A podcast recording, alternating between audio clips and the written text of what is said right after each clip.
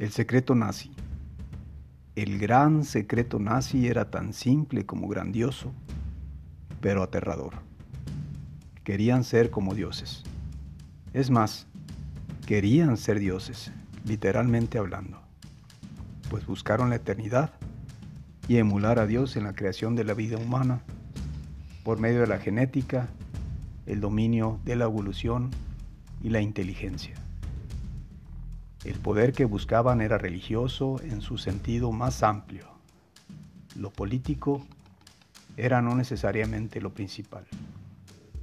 Lo profundo era su objetivo y su sentido.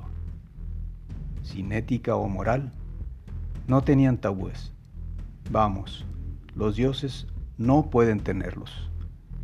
En ese contexto, el papel de Hitler era más el de un profeta que el de un político. Definitivamente, los dirigentes nazis, los iniciados, pensaban en otra dimensión, en otro orden de ideas que los demás no podían entender bajo el esquema mental tradicional.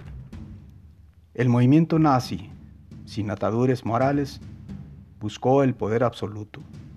Así pues, fue y es el nazismo algo más que un movimiento político, social o racial. Hay algo mucho más profundo. ¿Qué puertas desconocidas intentaron o lograron abrir? Como sea, su búsqueda se extendió a lugares tan distantes y considerados como el origen de la espiritualidad del hombre, como el Tíbet y Egipto. Ser como dioses les permitiría abrir extraordinarias posibilidades hasta ahora fuera de todo razonamiento científico o religioso. Seguramente podríamos concluir que Hitler era más que un líder, un profeta. No obstante, para que hechos como este se repitieran, ocuparíamos tres cosas.